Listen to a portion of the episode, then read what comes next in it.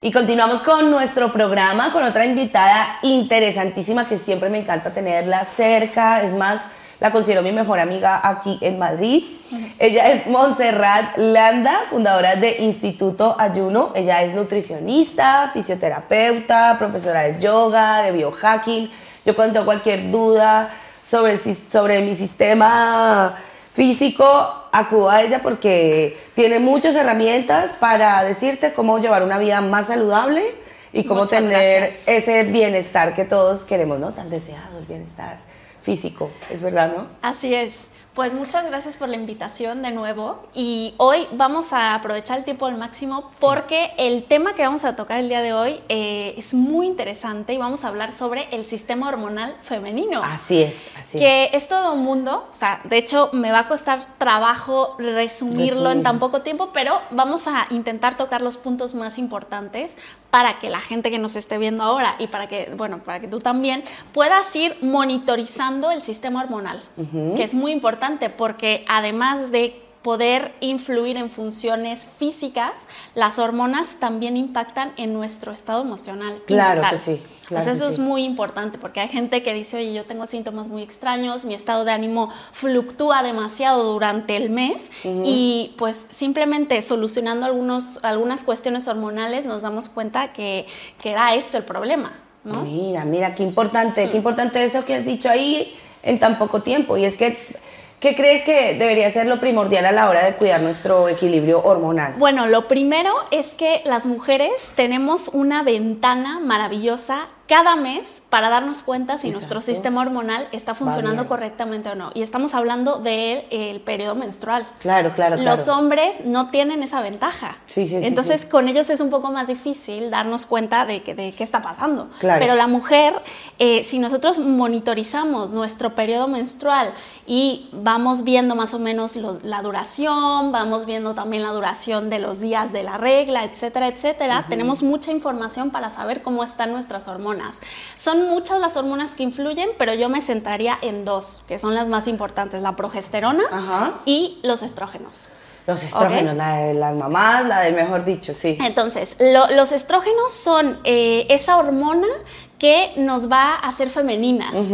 ¿Por qué? Porque influye en nuestro, eh, nuestro, nuestro estado físico, o sea, que nosotros tengamos una piel mucho más eh, bonita, más femenina, que no nos crezca tanto vello, que también desarrollemos eh, el cuerpo de mujer, se debe a los estrógenos. ¿sí? Sin embargo, es importante saber que existen estrógenos que nuestro cuerpo produce de manera natural, pero también hay ciertas sustancias externas que nuestro cuerpo eh, reconoce como estrógenos y que pueden eh, eh, generar disrupciones en nuestro sistema hormonal y por eso se les llama disruptores hormonales o estrógenos exógenos. Mm, ¿sí? Como que vienen de afuera. Exactamente, hay ciertos medicamentos que pueden, pueden ser disruptores hormonales. Hay ah. ciertos alimentos, que también, por ejemplo, las botellas de plástico que tienen algo que se llama bisfenol A botellas de plástico donde vienen alimentos, o sea, el agua embotellada, muchas otras cosas. que pueden alterar nuestro ciclo hormonal y por mm. supuesto el estrés, o sea, eso hay que... Eso también, ¿no? Como el contexto en el que me estoy moviendo, si te estoy teniendo algún cambio de trabajo, algún reto nuevo. Así es. O lo que sea, wow. Entonces, las, las preguntas básicas son, ¿cómo nos podemos dar cuenta que tenemos altos niveles de estrógeno? Ok principalmente porque las mujeres con altos niveles de estrógeno van a tener un síndrome premenstrual fuerte. Ok. malestares comunes, eh, cólicos menstruales, eh, reglas muy abundantes, ese tipo de cosas que no son normales, que de hecho se está normalizando, pero no debería ser así. O sea, reglas que duran más de seis días, por ejemplo, también nos dan indicios de que hay exceso, de, estrógenos, retención de líquidos, eh, dolores de cabeza, muchas migrañas y ese tipo de cosas, ya nos hablan de que los estrógenos están eh, excesivamente eh, presentes dentro de nuestro torrente sanguíneo. Entonces, ¿cómo podemos solucionar ese problema? Que seguramente a lo largo de, nuestra vida como mujeres tendremos momentos en los que los, los, estrógenos están aumentados. Claro. Sí, porque ya vimos que hay muchísimos factores que, que los pueden aumentar. Principalmente el órgano que se encarga de eliminar las hormonas y los estrógenos, por supuesto, es el hígado. Ok. Entonces, si nosotros eh, le ayudamos al hígado a eliminar correctamente, a metilar correctamente este exceso de estrógenos, nos vamos a sentir mucho mejor ahí es donde podemos eh, implementar diferentes tipos de, tratamientos. Uno de ellos, por supuesto, es el ayuno, pero hay otros tantos como los enemas de café, como el CDS y otro tipo de, eh, tratamientos enfocados específicamente en que el hígado se empiece a liberar de tantas como toxinas. depurar. Exactamente, sí, sí, sí, sí.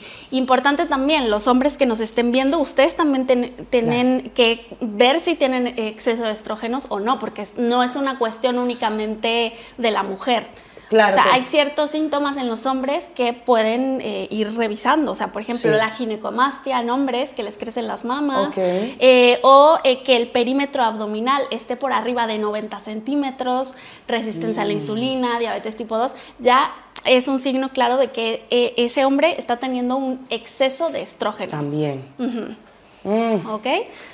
Así que, bueno, el ayuno, por supuesto, es el primer paso para ayudar a que el hígado empiece a depurar, además de que durante el ayuno también se dan otro tipo de, mm, se activan otro tipo de funciones que favorecen al balance hormonal favorece tanto a hombres como a mujeres, ¿no? Tanto a hombres como a mujeres. Y algo muy importante, que en eso yo creo que ustedes como psicólogos y como coaches pueden ayudar al paciente a que reduzca los niveles de estrés crónico. El estrés es bueno, o sea, el estrés es una, es una respuesta Natural, física, como exactamente, pero el problema es que se vuelva crónico que se mantenga en el tiempo mucho, que la frecuencia sea muy alta. así es, porque el sistema inmunológico y el sistema hormonal, como no saben cómo resolver ese estímulo estresante que ya duró tanto tiempo, lo único que hacen es inflamarse. Inflamarse y además eh, como desbalanzarse, o sea, perder el equilibrio. Claro, se pierden de aquí para allá porque, claro, como decías ahorita, ¿no? También la parte emocional llega a tocarnos la parte ah, hormonal, ¿no? y viceversa, ¿no? Porque también si la hormona, si estás en una parte del periodo, pues lógicamente vas a estar más sensible y, demás. Así bueno, y, y, cuáles son los síntomas además que te pueden determinar, bueno, que soy una persona apta para, para empezar ese equilibrio hormonal con el ayuno? Bueno, a ver, el ayuno, la ventaja que tiene es que puede utilizarse también como una herramienta preventiva. O sea, no necesariamente tienes que tener ya un síntoma claro para empezar con el ayuno. Puedes, puedes utilizarlo como, como una herramienta preventiva porque realmente el ayuno siempre estuvo presente en la vida de la especie humana mm, por lo menos 2.5 millones de años. O sea, mm, era una constante en nuestra vida que pasáramos periodos de no encontrar alimentos. Claro.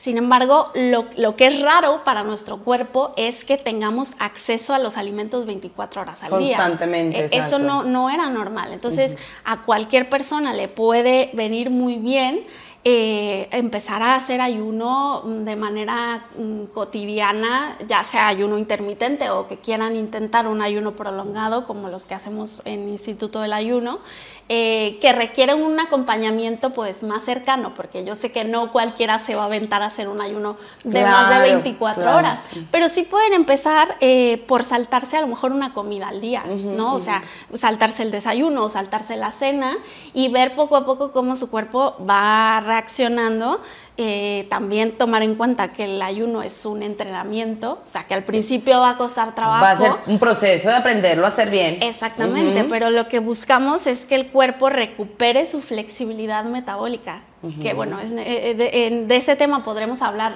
en, otro, momento. En otro momento, Pero la idea de un cuerpo sano es que sea flexible en todos los sentidos, ¿sí? Para poder adaptarse. Yo creo que eso también busca un coach, ¿no? Que el, que el paciente se adapte a todas las situaciones.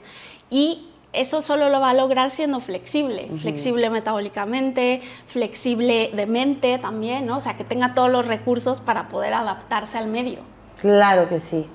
Y Monse, ¿qué recursos nos puedes ofrecer? Porque, bueno, tienes una web donde nos dice qué es, qué no es el ayuno. Cuéntanos un poco de eso? ¿Qué recursos ver, tienes para, tenemos para toda la audiencia? la web que, que- que quien quiera puede visitar es institutodelayuno.com. En nuestras redes sociales también nos encuentran como arroba instituto.ayuno. Ahí compartimos continuamente y hacemos comunidad. O sea, la gente se siente un poco más acompañada porque somos es importante, es muchas personas eh, practicando ayuno.